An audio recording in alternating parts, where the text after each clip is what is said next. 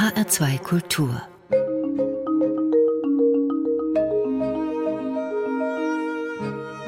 Doppelkopf Am Tisch heute mit Fernsehköchin Maria Groß. Gastgeberin ist Nicole Abraham.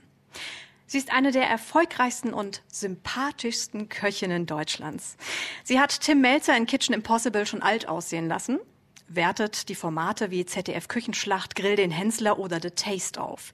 2013 erkochte sie ihren ersten Michelin-Stern und wurde damit zu Deutschlands jüngster Sterneköchin. Heute führt sie mit großem Erfolg das Restaurant Bachstelze in Erfurt. Ganz ohne Stern, aber mit viel Leidenschaft. Hallo, Frau Groß. Hallo. Frau Groß, was sind Sie eher? Köchin oder Entertainerin? Wo sehen Sie sich? Also äh, vorab würde ich mich freuen, auch wenn wir heute beim Sie bleiben, äh, dass Sie mich gern Maria nennen, weil da klinge ich äh, 20 Jahre jünger.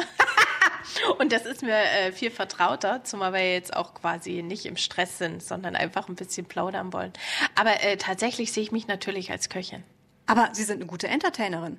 Äh, ich glaube, äh, das ist halt was, das ist äh, Gott gegeben und fließt ab und zu mal mit ein, weil äh, generell äh, bewältige ich den Alltag immer leichter, wenn ich mal ab und zu einen schlechten Witz reiß. Kommen wir gleich zur Küche. Was ist denn Ihr persönlicher Anspruch beim Kochen?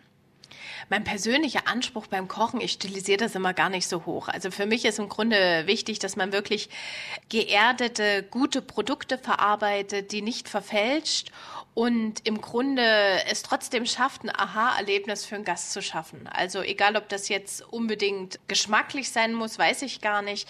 Ich glaube, äh, so, so generell gute Küche ist immer so ein Gesamterlebnis. Du brauchst draußen einen freundlichen äh, Service, der dich gar nicht so wissen lässt, dass du ein Gast bist sondern dass du Teil der Gemeinschaft bist und natürlich auch ein gutes Produkt auf dem Teller, was vielleicht auch so geschmacklich in Szene gesetzt wird, wie du es vielleicht nicht erwartet hättest, obwohl es dennoch äh, vertraute Geschmäcker abruft, also äh, Erinnerungen abruft und äh, den Gast berührt und positiv berührt, dass er vielleicht wirklich Lust hat, am Ende des Abends festzustellen, Mensch, ich komme noch mal wieder und bring's nächste Mal ein paar Freunde mit. Das ist so mein Ziel. Das heißt, es kommt was auf den Teller? Ah, äh, wirklich, also im Grunde lasse ich mich sehr von meiner Intuition leiten und kaufe sehr marktorientiert ein und serviere auch nur das, was mir selber schmeckt. Also ich habe da gar nicht die Notwendigkeit, dass ich irgendwie mein eigenes Ego verlängere, indem ich jetzt runterdekliniere, was, was könnte es alles von diesem Edelprodukt geben. Also Edelprodukte stehen weniger im Fokus meiner Küche als vielmehr elementare Grundprodukte und die halt originell zu präsentieren. Wenn man also zu uns essen kommt in die Bachstelze, da geht's wirklich äh, um Geselligkeit, um gutes Miteinander und dass man im Grunde zeigt, was man von einer Kartoffel, von einer Runkel, von einer Beete eigentlich noch alles basteln kann oder dass selbst eine heimische Forelle sehr exotisch schmecken kann, wenn man sie mit äh, nicht gewohnten äh, Kräutern äh, kombiniert. Sie stehen allein in der Küche? Tatsächlich, ja. Wie viele Plätze hat dann die Bachstelze? Also wenig. Also das ist alles machbar. Ich sage so, im Schnitt schicken wir 30 Leute und ähm, wir, wir haben den Luxus, oben noch ein Wohnzimmer zu haben, was wir normal nur für Feiern freigegeben haben. Und im Covid-Jahr erleichtert uns das eine Menge, ja, dass wir quasi auf zwei Etagen arbeiten können. Jetzt ist das Thema Nachhaltigkeit sehr, sehr wichtig geworden in der Küche. Was bedeutet das für Sie, dass wir da wieder zurückgehen? Also Nachhaltigkeit ist ja im Grunde eine Lebensform geworden. Und ähm, wichtig ist es eben, diesen Begriff gar nicht moralisch aufzuladen, weil das ist, hat immer so Oberflächencharakter. Äh, das ist nicht mein Genre. Wenn man über Nachhaltigkeit redet, redet man ja in erster Linie erstmal äh, über Ethik. Also was ist die Einstellung von dir selber? Und äh, welchen Anspruch hast du an die Welt oder was, was äh, willst du der Welt zurückgeben, beziehungsweise was willst du der Welt an Freiraum, der Mutter Erde an Freiraum lassen, was du nicht selber annektierst. Also Nachhaltigkeit beginnt bei mir nicht beim Plastiktrinkhalm. Das ist wieder so eine Doppelmoral, die wir Deutschen halt gerne leben, sondern Nachhaltigkeit beginnt äh, tatsächlich äh, bei elementaren Fragen, äh, welche Produkte äh, verwende ich, egal ob ich mir jetzt die Haare wasche, Klamotten anziehe oder irgendwie putze. Nachhaltigkeit äh, beginnt bei der äh, Frage, wie viel Fleisch esse ich und welches Fleisch esse ich. Ja, Nachhaltigkeit, das impliziert zu viel. Also jetzt ähm, auch ja Keramik, benutze ich Keramik hier aus der Region, wo jemand vielleicht auch einen Ton verarbeitet, wo, wo, wo auch diese also diese Grundsubstanz auch aus der Region stammt, ja, also wie, ist meine eigene Ökobilanz? Nutze ich mehr die Bahn? Fahre ich immer äh, ja mit dem Privatflieger von A nach B? Muss es unbedingt das Fünf Sterne äh, Plus sein oder bin ich bereit, vielleicht auch in einer kleinen netten Ferienwohnung zu wohnen, wo äh, nebenan noch eh ein Kumpel schläft? ja, also es sind viele Dinge und ich will da auch gar nicht irgendwie sagen, so und so müsste man leben. Das ist überhaupt nicht mein, meine Aufgabe. Es ist jeden seine private Entscheidung, aber ich glaube, die Welt wird wirklich jeden Tag ein Stückchen besser, wenn jeder einfach in dem Bereich ein bisschen drüber nachdenkt und was Gutes tut, wo es ihm halt leicht fällt. Bei mir als Köchin fängt es natürlich beim Einkauf an dass ich versuche, wenig Zwischenhändler zu haben, oft direkt zu kaufen. Und ich sage mal so, Regionalität ist ja auch ein sehr inflationärer Begriff geworden, der oft in Zusammenhang mit Nachhaltigkeit fällt. Aber man muss ja drüber reden, ein Produkt ist ja nicht automatisch gut, nur weil es regional ist. Ein Produkt wird automatisch gut, wenn man schaut, dass der Produzent hier in der Region Dinge verarbeitet, aber eben dann auch wieder schaut, mit welcher Philosophie verarbeitet er sie oder mit welchen Grund Produkten arbeitet er, ja. So aus diesem Gesamtpaket, glaube ich, entwickelt sich ein Begriff wie Nachhaltigkeit inhaltlich. Kommen wir nochmal zum Thema Essen zurück. Gibt es denn eine Möglichkeit oder glauben Sie, es wird irgendwann so weit kommen, dass wir komplett auf industrielle Fertigprodukte verzichten können?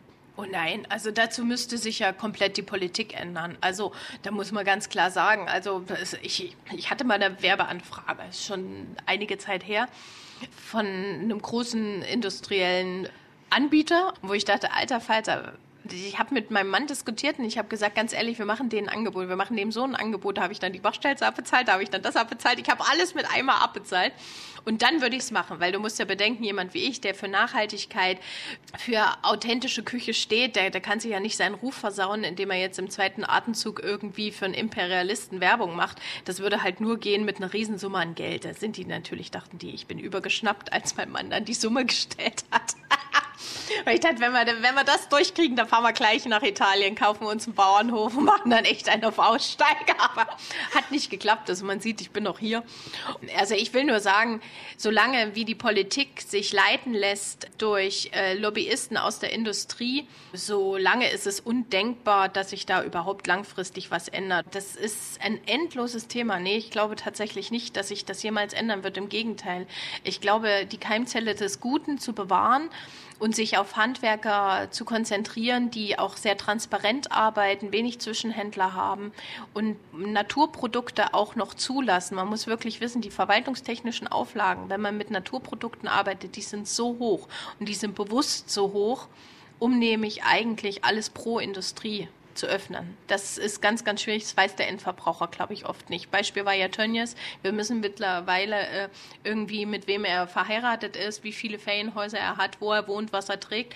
Aber wie es eigentlich gelingen konnte, dass ein Unternehmer eine äh, Idee entwickelt und sich im Grunde nur an Auflagen der Verwaltung hält und sowas im großen Stil hochzieht, das ist ja eigentlich ein völlig legitimer Prozess. Man muss aber mehr schauen, wie konnte es dazu kommen, dass die Verwaltung quasi ja nur die Sachen der Politik umsetzt und eigentlich nebenbei alle kleinen vergisst und der Fleischer nebenan so hohe Maximalauflagen hat, wenn er selber schlachten will. Das ist total irre und das ist ja erst die letzten 30 Jahre so extrem explodiert. Gerade im Osten muss man sagen, bis Ende der 90er war hier noch mehr ähm, eine Form von Normalität auch bei der Fleischverarbeitung eigentlich an der Tagesordnung, dass ein Fleischer nebenan ringsherum halt die Schweine aufgekauft hat und im Herbst wurde dann viel geschlachtet und gewurstet. Ist aber gar nicht mehr gewollt. Woher dann die Tiere kommen, wie die Tiere gelebt haben, spielt alles nur eine sekundäre Rolle. Und das weiß aber oft der Endverbraucher nicht. Das Handwerk quasi immer weiter verkompliziert wird unter dem Deckmantel des Guten, ist ganz, ganz hochsensibles Thema. Was beim Endverbraucher allerdings ankommt, ist der Preis. Die Deutschen sind dafür berühmt, dass sie gerne billig und gerne viel essen. Wie können wir das ändern? Was können wir da tun, Ihrer Meinung nach?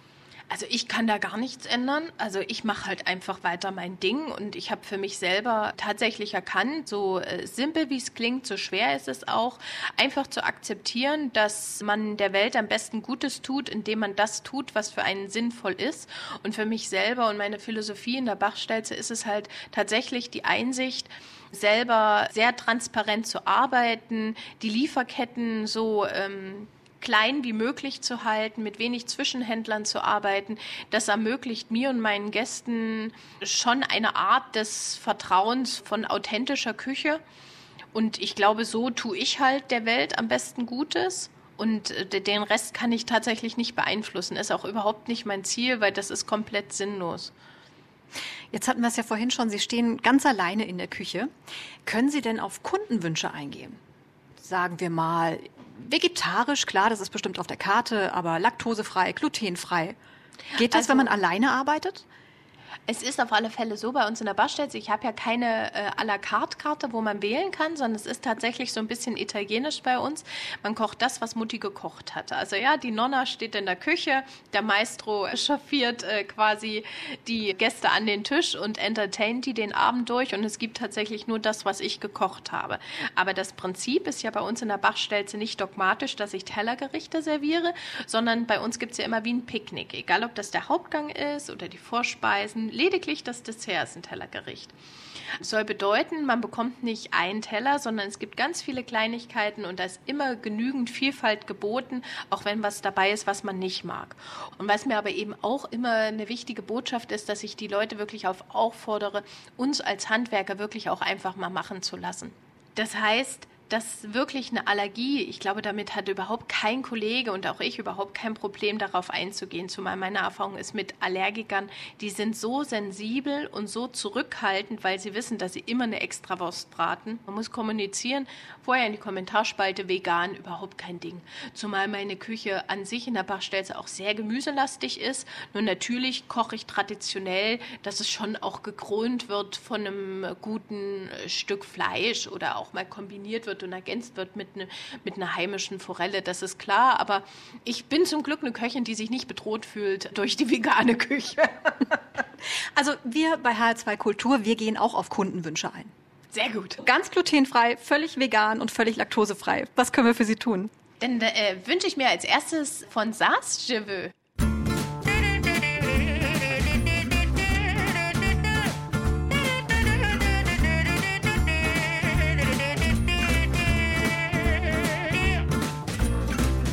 Donnez-moi une suite au Ritz, je n'en veux pas. Des bijoux de chez Chanel, je n'en veux pas. Donnez-moi une limousine, j'en ferai quoi? Offrez-moi du personnel, j'en ferai quoi? Un manoir à Neuchâtel, ce n'est pas pour moi. Offrez-moi la tour Eiffel, j'en ferai quoi? Pas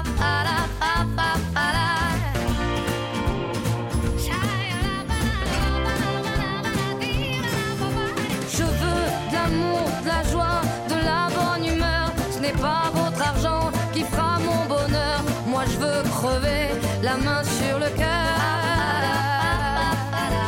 Allons ensemble découvrir ma liberté. Oubliez donc tous vos clichés. Bienvenue dans ma réalité.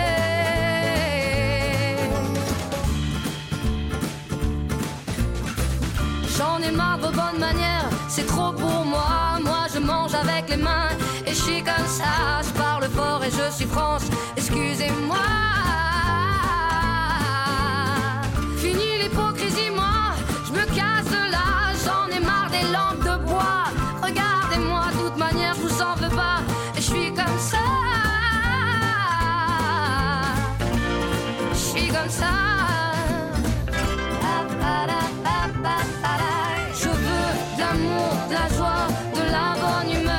Je Moi je veux crever la main sur le cœur. Allons ensemble découvrir ma liberté. Oubliez donc tous vos clichés.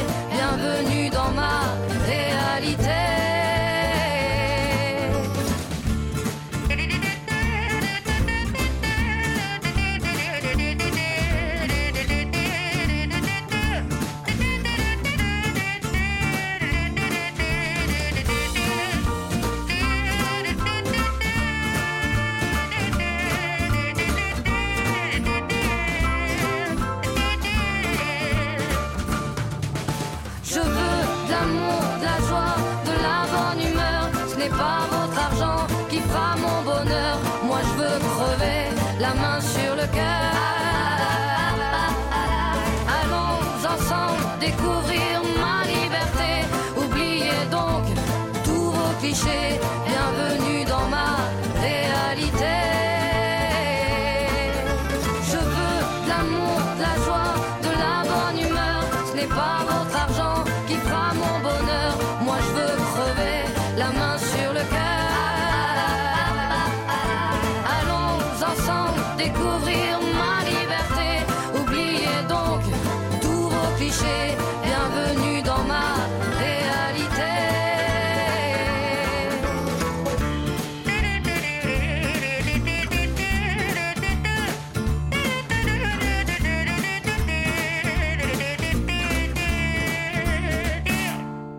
Glaube, dass du als Frau nie mittelmäßig sein darfst, wenn du in einer Männerdomäne arbeitest, sagt mein heutiger Gast im HR2 Doppelkopf, Maria Groß. Maria, ich stelle mir das ganz schön hart vor, sich in einer Männerdomäne als Köchin durchzusetzen. Ist das so? Also ich weiß gar nicht, ob hart da die richtige Formulierung ist. Also es, es geht einfach um Durchhaltevermögen und um Glauben an sich selbst. Also das hat ja viel damit zu tun, ob man am Ende gewinnt oder verliert. Das können Sie noch mal ein bisschen ausführen. Ja, also ich, ich bin immer so ein Typ, also dadurch, dass ich den Luxus hatte, äh, in einer Familie groß zu werden, wo der Glaube an mich selbst schon immer kultiviert wurde und vor allem auch, dass ich in einer Familie groß geworden bin, wo es nie eine Frage war, ob du als Mann oder als Frau irgendwie erfolgreich sein wirst. Also ich, ich weiß nicht, dadurch kommt halt auch schon wieder die Frage der Sozialisation und der DDR-Hintergrund schon immer mit rein, weil für Frauen war es in der DDR selbstverständlich, sich nicht entscheiden zu müssen, bin ich Mutter, bin ich berufstätig, sondern es war immer äh, geboten, dass man natürlich beides sein darf und auch sein soll, ja. Und ich glaube, das macht natürlich auch ganz viel mit meiner eigenen Einstellung und auch die Tatsache, dass ich nie irgendwie gezwungen war, mich selber zu fragen, bin ich intelligent genug, bin ich stark genug oder irgendwie in diesem Dualismus Mann-Frau ist schon immer wieder ein Thema, aber ich glaube, das ist mehr ein Thema, weil es immer so drüber gestülpt wird. Über jede Situation, die man auch aus einer anderen Perspektive sehen könnte, kommt immer diese Gender-Frage mit rein. Und ich glaube, ganz viele Sachen könnte man anders lösen, nur wenn man immer diesen Dualismus drüber setzt, dann wird es immer schwer. Dann sucht man immer nach irgendeiner Besonderheit oder nach irgendeiner Differenz. Und ich glaube, das ist halt immer, konzentrierst du dich auf das, was du eigentlich gemeinsam hast oder konzentrierst du dich auf die Differenz? Immer so eine Einstellungsgeschichte. Ich war früher nach dem Abi auch mal anders drauf. Ja, also ich bin äh, stark feministisch geprägt. Ich komme aus einer Frauendynastie, obwohl meine Oma immer in klassischen Rollenverhältnissen gelebt hat. Also muss man ganz klar sagen. Aber meine Mutter als Scheidungskind hatte dann schon immer ihren eigenen Kopf durchgesetzt. Und ich meine das nicht im Sinne von kompromisslos und egoistisch, sondern einfach wirklich als freie, starke Frau, die einfach ihren Weg geht, ohne sich einreden zu lassen, die Erwartung der anderen erfüllen zu müssen. Und ich glaube, mit diesem Rucksack voll an familiärer Geschichte bin ich immer gut gerüstet gewesen, mich da auch von den Jungs nicht verschrecken zu lassen. Um da nochmal das Gender drüber zu stülpen, wünschen Sie sich mehr Frauen in Ihrem Beruf? Vielleicht auch mehr Fernsehköchinnen? Wäre vieles einfacher oder?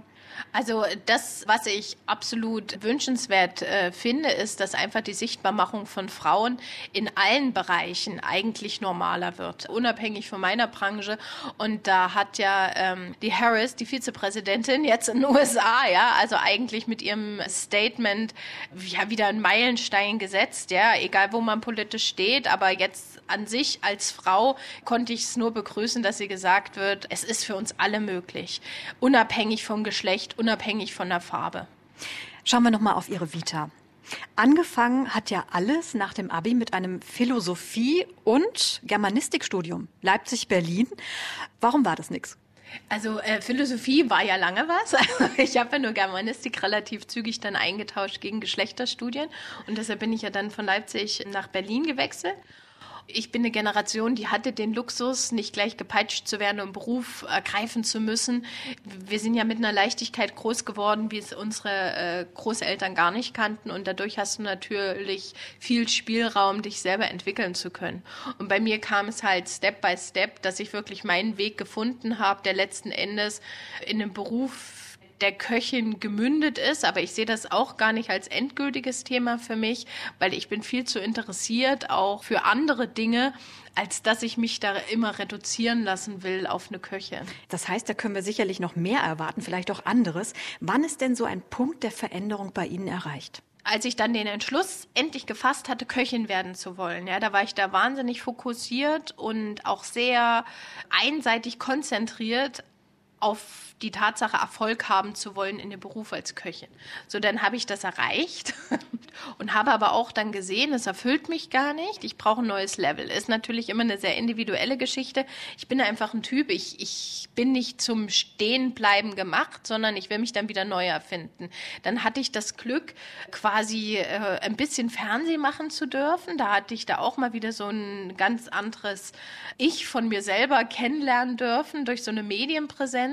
Habe aber gleichwohl auch gleich das Glatteis kennengelernt, was eben Medien auch können, dass du dein äh, Bild von dir selber dadurch nicht unbedingt schärfst, sondern eigentlich Dritte dein Bild von dir schärfen. Die suchen sich das raus, was sie von dir halt gern multiplizieren wollen, aber das hat ganz oft wenig mit dem zu tun, was du eigentlich selber bist oder was du darstellen kannst. Und dahingehend gehe ich da jetzt auch sehr selektiv ran bei gewissen Sachen aber ich habe tatsächlich auch noch so ein, zwei andere große Träume im Sinn, wo ich mir so sage, ich bin nicht der Manager-Typ, der jetzt so im Akkord das und das erreichen will. Aber das, wo ich doch wieder d'accord bin mit diesem Manager-Typen, ist halt dieses, dass ich es halt erreichen will. Ja, nur mein Zeitplan ist nicht so straff. Aber ich gucke schon, dass ich Entscheidungen jetzt treffe, die mir in zehn Jahren dabei helfen werden, meine Träume weiter umzusetzen. Ja, und vor allem, es geht für mich mehr dabei auch um persönliche Weiterentwicklung.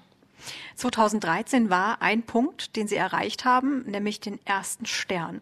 War das gewollt? Haben Sie wirklich darauf hingearbeitet, dass es einen Stern gibt oder wollten Sie nur gut in der Küche sein? Also definitiv letzteres, ja. Also zumal, äh, dass mir das widerfahren ist, das, also das ist ja auch zu einem Zeitpunkt geschehen. Ich, ich sag's jetzt mal so rückblickend, kann man es ja immer so kurz fassen. Ich bin wieder nach Hause gekommen. Ich war viele Jahre vorher in der Schweiz. Ich habe ja mindestens ein Jahr überlegt, wie komme ich eigentlich hier wieder weg. Also tatsächlich war dieses Ankommen zu Hause so endgültig komplett anders, wie ich es mir vorgestellt habe. Es ist halt ein Riesenunterschied, ob du mal drei, vier Wochen im Jahr zu Hause bist und Heimat lebst, wie wenn du dann wirklich alles abschneidest, was hinter dir war und sagst, nee, ich baue mir hier ein neues Leben wieder zu Hause auf. Also da habe ich dann doch gemerkt, dass ich doch schon richtig lange weg war und dass die Mentalität und gewisse Mechanismen hier zu Hause äh, in Thüringen doch komplett andere sind, wie ich die die letzten acht Jahre irgendwie erlebt habe. Auch die Menschen, mit denen ich zusammen war, da kommt ja ganz viel zusammen. Und dort hatte ich eine Stelle angenommen, also Macht meines Egos völlig vernebelt, habe mir, glaube ich, wenig Gedanken drüber gemacht, was für ein Arbeitspensum da auf mich wartet. Und ich habe wirklich, ich habe gearbeitet wirklich wie ein Tier, also Tag und Nacht. Und ich bin sehr ehrgeizig. Also das ist wirklich, wenn du mir eine Wurst da vorne hinhängst, die duftet wo ich denke, boah, und du sagst, die, die kannst du erreichen, Maria, dann, dann mache ich das. Also ich bin richtig wirklich, ich, ich bin schon auch so ein kleiner Revoluzer im Team, aber ich bin auch sehr loyal und sehr äh, erfolgsfokussiert und dadurch im Grunde schon auch unterm Strich ein gutes Teammitglied. Und häng mir die Wurst hin, da rammel ich dahin. Ja, da, da kostet es was wolle, ich krieg die Wurst. Nur irgendwann kommst du hinter gewisse Machtmechanismen und da verliert selbst die äh, Wurst mit dem tollsten Duft ihren Reiz und du, du, du äh, konzentrierst dich dann auf andere Dinge. Okay, dann war der Stern nur ein Ziel. Aber was hat er Ihnen genau gebracht? Also neben dem großen Erfolg und der Werbung? Für mich war es ein Segen, bin ich ganz ehrlich, weil ich habe sehr, sehr gehadert und da war der Stern dann schon wie so ein Anker. Also ich hätte nie erwartet, dass das schon reicht, was ich da dargestellt habe mit meinem Team. Aber natürlich war es immer mein Ansinnen, gut zu kochen, aber dass es ausreichen würde, um in dieser Bibel mal aufzutauchen, das war natürlich dann äh, wirklich ein Gottesgeschenk. Maria, wissen Sie noch, welches Gericht sie in die Bibel gebracht hat? Das äh, werden ja immer verschiedene Sachen erwähnt und daran erkennst du ja dann auch, wann der Tester ungefähr da gewesen sein muss. Das muss aber auf alle Fälle im Sommer gewesen sein, weil ich weiß, dass er unter anderem ein Reh gegessen hatte, was ich mit Himbeeren kombiniert hatte. Ich habe ja schon immer schlicht gekocht, also schon handwerklich aufwendiger habe ich damals schon gearbeitet, dass man verschiedene Schnittformen, Garverfahren, bla bla bla. Also viel, viel, viel visuelle Handarbeit auch, auf die ich jetzt in der Bachstelze verzichte. Ich verzichte ja nicht aufs Handwerk, aber ich verzichte auf die komplizierte visuelle Darstellung. Jetzt haben Sie gesagt, der Stern war für Sie ein Anker. Wie wichtig ist der Stern heute noch in der Gastronomie? Für Ihre Kollegen, Sie haben bewusst darauf verzichtet. Der Michelin wird immer seine Daseinsberechtigung haben und mit ihm natürlich auch die Sterne, die er vergibt. Ich glaube schon, dass ein Stern sehr viel macht und dass ein Stern durchaus erstrebenswert ist. Und ich glaube, ich kann mir ja den Luxus leisten zu sagen, ich glaube nicht, dass es identitätsbildend für mich ist, aber ich habe natürlich auch den Vorteil, dass ich mal einen hatte und dadurch weiß, dass auch viel Schall und Rauch ist. Und das ist schon ein, definitiv ein Türöffner war es für mich auf jeden Fall, das will ich auch überhaupt gar nicht kleinreden. Also für mich ist der Status quo noch nie wichtig gewesen. Für mich ist immer wichtig gewesen, dass ich Sinn in meiner Arbeit sehe, dass ich glaubwürdig bin für mich selber und dass ich Spaß habe. Das klingt total banal, aber ich glaube, diese Kombination aus Spaß und Sinnhaftigkeit der eigenen Arbeit, die sind so wichtig, um was zu bewegen in dieser Welt, selbst wenn es nur Mikrobausteine sind. Ein bisschen reißerisch gesagt heißt das, um den Stern zu bekommen, müsste ich mich verbiegen oder mich in ein Korsett pressen lassen? Ach nö, aber der Fokus muss ein anderer sein. Ich glaube, der Fokus, um einen Stern zu bekommen, hat schon was mit einer Absolutheit zu tun, sich auf eine Sache zu konzentrieren und die mit einer wahnsinnigen Disziplin und Akribie auch umzusetzen. Also ich bin wirklich hier überhaupt kein Fan davon, irgendwie den Stern abzulehnen oder sonst was. Das ist überhaupt gar nicht meine Idee, weil ich glaube auch tatsächlich, es ist so wichtig in unserer Branche, die sowieso oft so ein Schattendasein führt, dass es da noch einzelne kulinarische Tempel, die wirklich die Kultiviertheit des Kochens auf die Spitze treiben. Und die haben auch immer ihre Daseinsberechtigung. Ich äh, bin halt einfach nur für mich selber einen anderen Weg gegangen, dass ich sage, ich finde Handwerk und Produktqualität definitiv schützenswert, aber ich will nicht mehr in diesem engen Korsett von Oberflächlichkeiten leben. Ja, also ich, ich brauche keine Marmorplatte und keine, keine äh, überteuertes Porzellan, um mein Essen zu präsentieren. Bei mir kann es auch mal in der gusseisernen Pfanne liegen, ohne banal zu wirken. Aber es ist ja auch eine Frage von der inneren Einstellung. Was ist jetzt wichtig? Und ich, ich gehe spielerisch damit um. Ich habe auch mundgeblasene Gläser auf dem Tisch bei uns, aber ich habe durchaus auch mal äh, ein günstiges Mehrwegglas drauf. Ich bin einfach nicht mehr so diktatorisch. Ja, also ich, ich bin einfach freier und das finde ich schön, dass ich diese eigene Freiheit äh, mir wieder erkämpft habe. Was würden Sie dem Tester sagen, der heute bei Ihnen gegessen hat und sagt, ich würde Ihnen einen Stern anbieten? Definitiv muss ich ehrlich sagen, für mich selber schön und für die Bachstelze schön, aber es ist eigentlich gar nicht schön für das Konzept, was wir fahren, weil dadurch kriegst du wieder eine ganz andere Klientel, hast auch wieder einen Zwang von außen, den ich ja hier, in, sage ich mal, in meinem selbstgeschaffenen Kreuzberg gar nicht haben will. Ja, ich mhm. bin ja so eine kultivierte Anarchistin und mache hier so mein Ding, aber tatsächlich für das, wie ich koche und für die Handwerkspflege, wäre es natürlich eine tolle Auszeichnung. Aber ich glaube, dadurch, dass ich eh so eine widerspenstige Pippi Langstrumpf bin, wäre es auch viel zu modern für den Michelin, zumal das weiße alte Männer sind, die das bestimmen oder eben Frauen patriarchal geprägt, die sowas beeinflussen, dass ich mit meiner Art von Denke, auch mit meiner Art, den Begriff Freiheit mit Inhalt zu füllen, das wäre viel zu modern für den Michelin, sich herabzulassen und mir noch mal eine Bühne zu geben. Wie sehen Sie die Zukunft der Bachstelze und Ihre Zukunft? Innerhalb von wenigen Monaten haben sich viele Dinge verkehrt, was ich unfassbar finde und was mir auch Angst macht. Aber unterm Strich dieser Selbstversorgergedanke im großen Stil werde ich das nie umsetzen können. Aber dadurch, dass wir eine begrenzte Sitzplatzanzahl haben, glaube ich, ist das das Ding der Zukunft, dass man echt sagen kann, boah, hier schaut mal, weniger schön, aber geschmacklich einwandfrei, was ich euch hier präsentiere, ist aus meinem Garten. Dieses individuelle, ganz nah am Gast, auch ganz nah am Produkt ohne viel Zinnober ich arbeite mit Dingen, die auch Sie einfach kaufen könnten. Ja, also ich, ich, ich akzentuiere das nur anders. Da kommt eben mein Know-how als Köchin dazu. Zum Glück, weil mhm. sonst hätte ja gar keiner irgendwie einen Grund, mich in der Bachstelze zu besuchen. Aber ich glaube, wir, wir versuchen ja so ein Gesamterlebnis zu schaffen, dass man Gastronomie ganzheitlich sieht. Es, es sind gute Gespräche, es ist gute Musik, es ist ein gutes Getränk und es ist natürlich auch ein wohliges Gefühl im Magen und dass du am Ende irgendwie deinen Wanst streichelst und denkst, boah, boah, von allem eigentlich zu viel.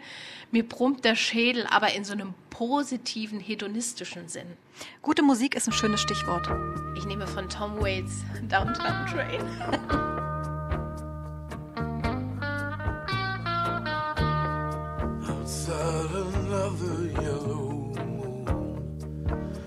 Punched a hole in the nighttime, yes. I climbed to the window and down to the street. I'm shining like a new dime. The downtown trends are full for all those Brooklyn girls. They try so hard to break out of their little worlds. Well, you wave your hand and they scatter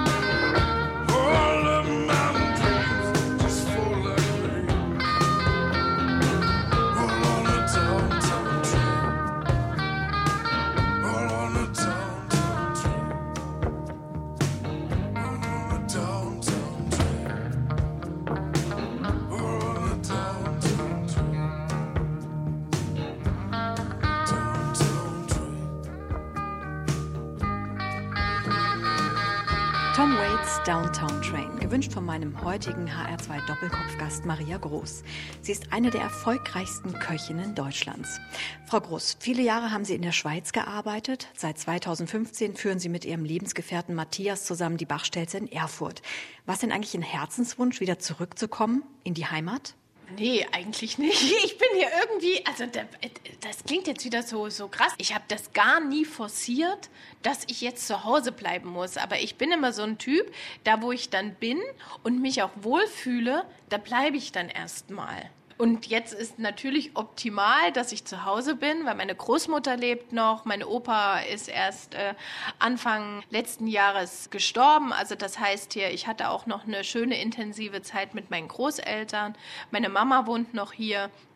Und natürlich gewisse Mentalitäten sind dir ja doch, wenn du sie dann wieder entdeckst, auch wieder charmant, weil sie dir einfach vertraut sind, weil das ist ja das, was Heimat ist. Da bist du ja nie irgendwie der Fremde, der neu dazukommt, sondern da bist du wirklich einer von uns. Aber obwohl du trotzdem immer ein Stück weit der Fremde bist, weil bei uns in der Region gibt es immer noch zu wenige, die weg waren und wiedergekommen sind. Und dadurch bist du auch schon irgendwie der exklusive Thüringer.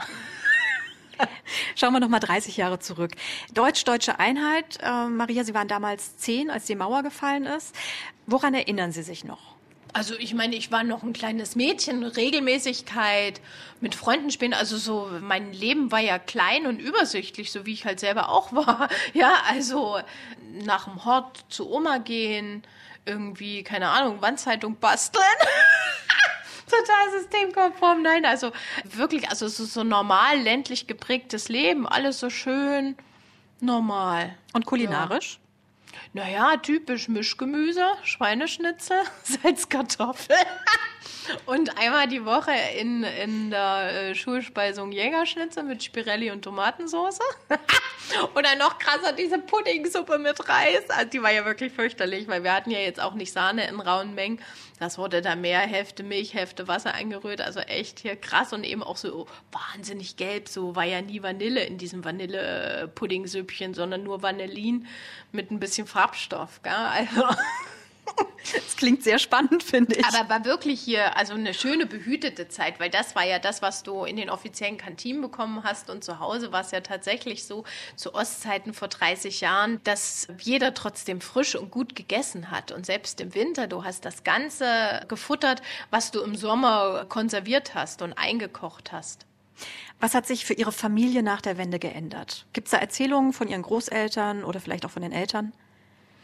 Also alles, was ich ja auch total krass fand, wie eng ja im Grunde das Netz der Stadtsicherheit war. Also dass man wirklich in unmittelbarer Nähe ausspioniert wurde und ja nicht von einer Person, sondern es waren ja ganz viele da irgendwie Mitglied und wirklich richtig kleine Lichter mitunter, wo du denkst, na, also der ist ja eher ein Sicherheitsrisiko eigentlich gewesen für die Stadtsicherheit, wie das der Mehrwert gebracht hat.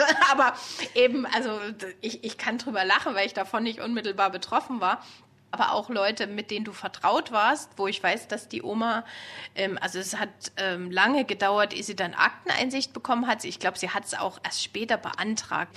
Meine Oma ist auch so ein Typ, manchmal denkt sie, man rührt mehr auf. Also man will es einfach ruhen lassen, ja. Aber ihr Sohn war verunfallt äh, damals bei der NVA und da war ja auch nie richtig raus, wie ist es eigentlich passiert, was wirklich jetzt ein Verkehrsunfall, weil der Sohn, das war schon immer so ein kleiner Revoluzer, der hatte eine Jeans in der Oberschule an und das ist ja alles Wahnsinn gewesen. Also es war eine Levis, ja, also da, ich meine, da, da hat er ewig drauf hingespart und gekuttelt und gemacht, damit er das Ding hatte. Der hatte längere Haare und der Direktor damals in Straße, da hat zu meiner Oma, meine Oma ist eine ganz eloquente, starke Frau und auch sehr gerecht, aber auch sehr aufrecht. So, das war der einzige, dem sie ganz lange nicht Guten Tag gesagt hat, weil dieser Direktor, der hat damals zu meiner Oma gesagt, wo sie auch zum wiederholten Mal in die Schule muss, aber eben alles nur wegen so Quatsch. Ja, also weil er Jeans getragen hat und lange Haare hat, so das wäre der Verbrecher von morgen. Diese ganzen Leute sind ja alle wieder aufgetaucht in dieser Akte. Und also, ich weiß gar nicht, was war jetzt die Grundfrage? Ich habe es vergessen. Was sich für ihre Familie verändert hat. Ja, genau, nee, aber das erstmal diesen Schock zu verarbeiten, also was für Leute irgendeinen Quatsch dann irgendwie weitergegeben, wo der Opa zum Nachtangeln war und keine Ahnung, also wirklich Banalitäten hochgekocht und archiviert und dann aber auch wiederum Sachen, wo du echt erschüttert bist, dass im Bekanntenkreis jemand gemeldet hat, dass da 10 Kilo Spargel an den und den unter der Hand hier verkauft wurden. Also weißt du, wo du denkst so, boah, krass.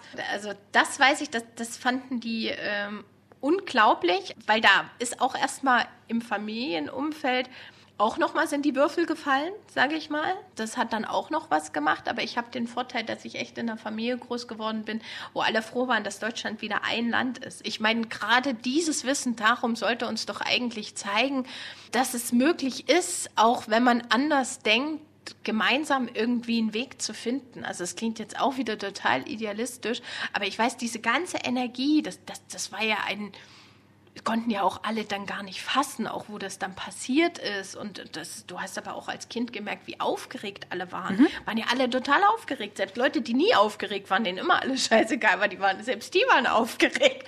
Ja, also weil wie gerade wir auf dem Dorf, wir haben das ja immer noch, sage ich mal, so zeitverzögert mitbekommen, weil du quasi heimlich haben ja alle immer Westfernsehen geschaut, aber durfte ja nie einer. Also es war sicherlich eine aufregende Zeit und ähm, ja auch sehr schwierig, wenn Sie jetzt gerade nochmal die Stasi angesprochen haben. Sie haben aber das Label Maria Ostzone ins Leben gerufen. Gibt es da manchmal irritierte Blicke? Also die, gibt es schon hin und wieder, aber ich meine, es ist ja im Grunde selbsterklärend. Ich bin dann wieder nach etlichen Jahren vom Rumtingelei in der schönen großen weiten Welt wieder nach Hause gekommen und plötzlich musste ich feststellen, dass ich nicht nur die erfolgreiche Köchin bin, ist ja an sich schon besonders erfolgreich als Köchin zu sein, weil es ist äh, leider nach wie vor noch eine Männerdomäne. Sondern dann habe ich festgestellt, dass ich auch noch der weibliche kochende Ossi bin. Ja, also ich vergleiche diesen Begriff immer so. Maria Ostzone ist ja im Grunde Ostzone generell ein Begriff gewesen, den haben die Amerikaner uns gegeben. Die echten Kommunisten haben diesen Begriff nie akzeptiert. Ja, also da hat man da schon mal eine subversive Ebene. Und wenn man es auch noch mal ein bisschen unterhaltsamer sehen will, sage ich auch immer so, die, die dich ja mitunter immer noch beschimpfen als Ossi, also wenn es da mal hart auf hart kommt, dann nehme ich es auch noch locker. Das entwertet ja dieses Schimpfwort. Ja, also nehme ich es wirklich als, als selbstbewussten Hinweis auf Regionalität. Regionalität. Maria, sprechen Sie Dialekt? Man ja, hört so ein bisschen was raus, aber so richtig nicht. Also es geht. Also ich bin ja auch viel unterwegs. Nein, aber ich würde sagen, spätestens immer, wenn ich schimpfe, äh, kommt es wieder durch. Und gewisse Betonungen sind logischerweise dann immer so, wenn du zu Hause bist und kommunizierst, weil Dialekt ist ja auch was total Schönes, weil das zeigt auch immer, wo du herkommst. Und das ist ja auch nichts, wofür wir uns verstecken äh, müssten. Gell? Ich habe jetzt eigentlich erwartet, dass ein bisschen was kommt. Ach so, ja, nee, so auf Knopfdruck kann ich dann immer nicht. Aber es sind, wie gesagt, oft Füllworte, wo du merkst und wie ich die, wie ich die Worte betone. Zeit für eine kleine Lobhudelei auf Thüringen. Was macht Thüringen so besonders? Was macht es für Sie aus?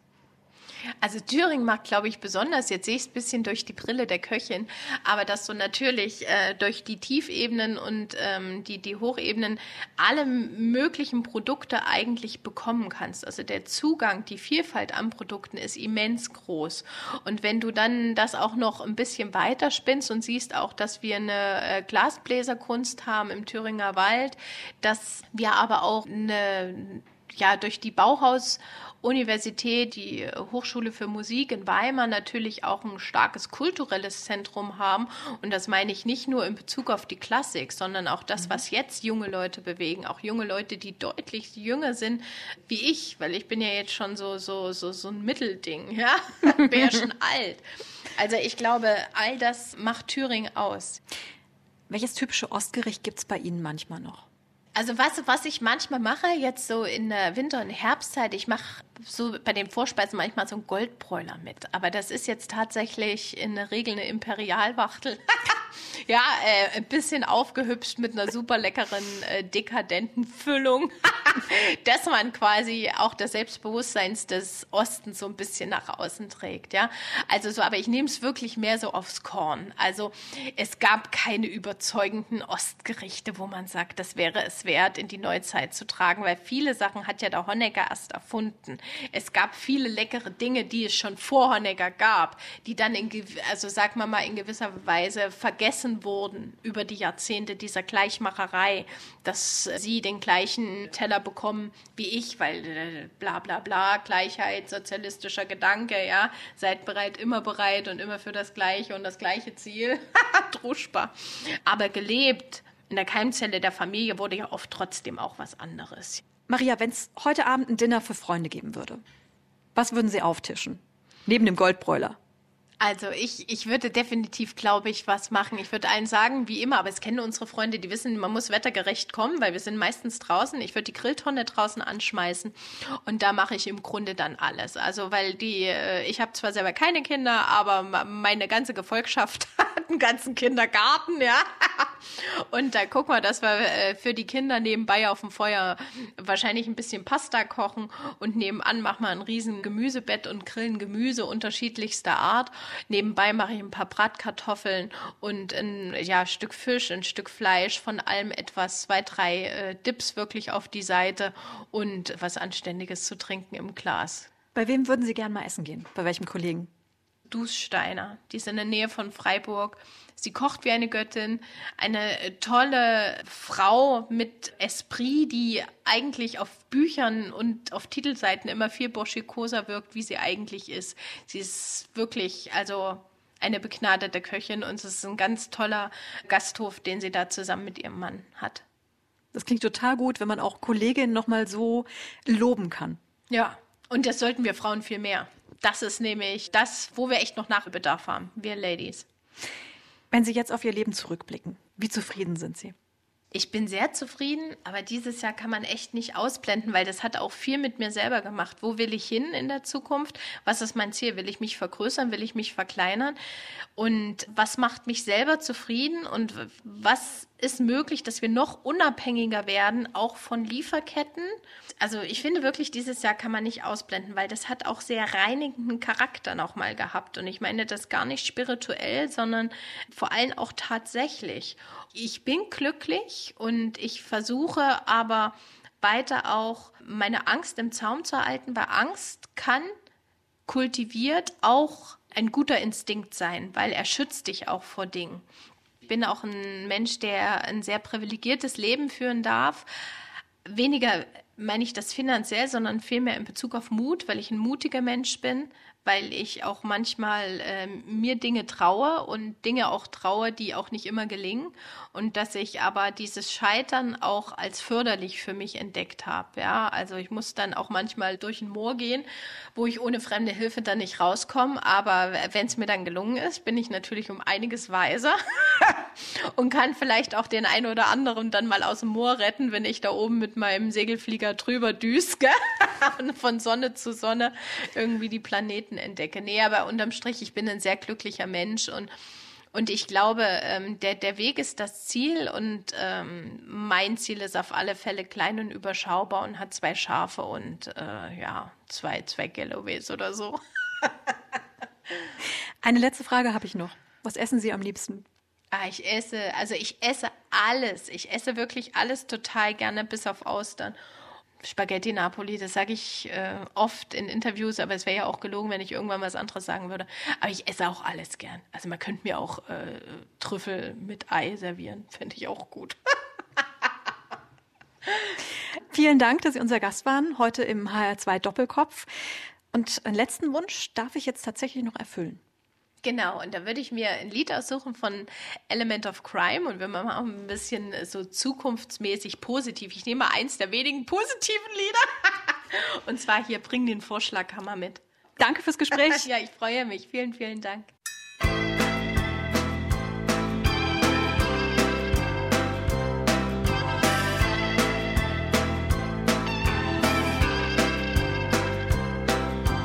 Siehst du diesen Teller? Den habe ich aus Florenz. Und der alte Benz fährt immer noch wie neu. Wie ich mich da freue. Und der Plattenspieler, der wird heute nicht mehr gebaut. Der war mir lange Jahre treu. Bring den Vorschlaghammer mit, wenn du heute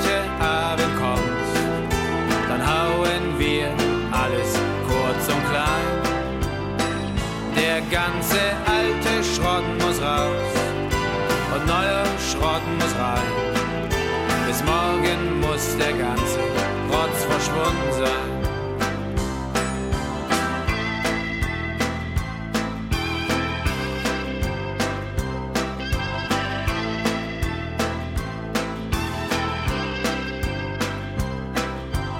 Aschenbecher da den hab ich mal geklaut. Glaub, das war in einem griechischen Lokal. Und das Plattenregal hab ich selbst gebaut. Das war normal, der Herd war gekauft. Und die anderen Möbel auch. Bring den Vorschlaghammer mit. Wenn du heute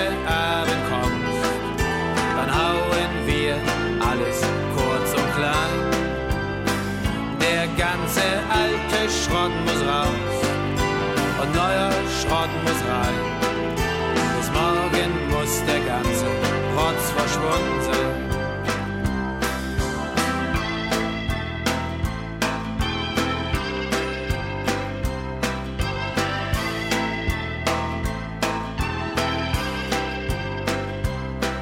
Der Computer ist auf dem allerneuesten Stand.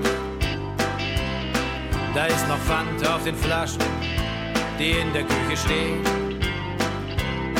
Da will ich bald mal Scherben sehen. Und der Bücherwand, für die ein halber Wald einmal starb, schlägt die letzte Stunde bald. Bring den Vorschlaghammer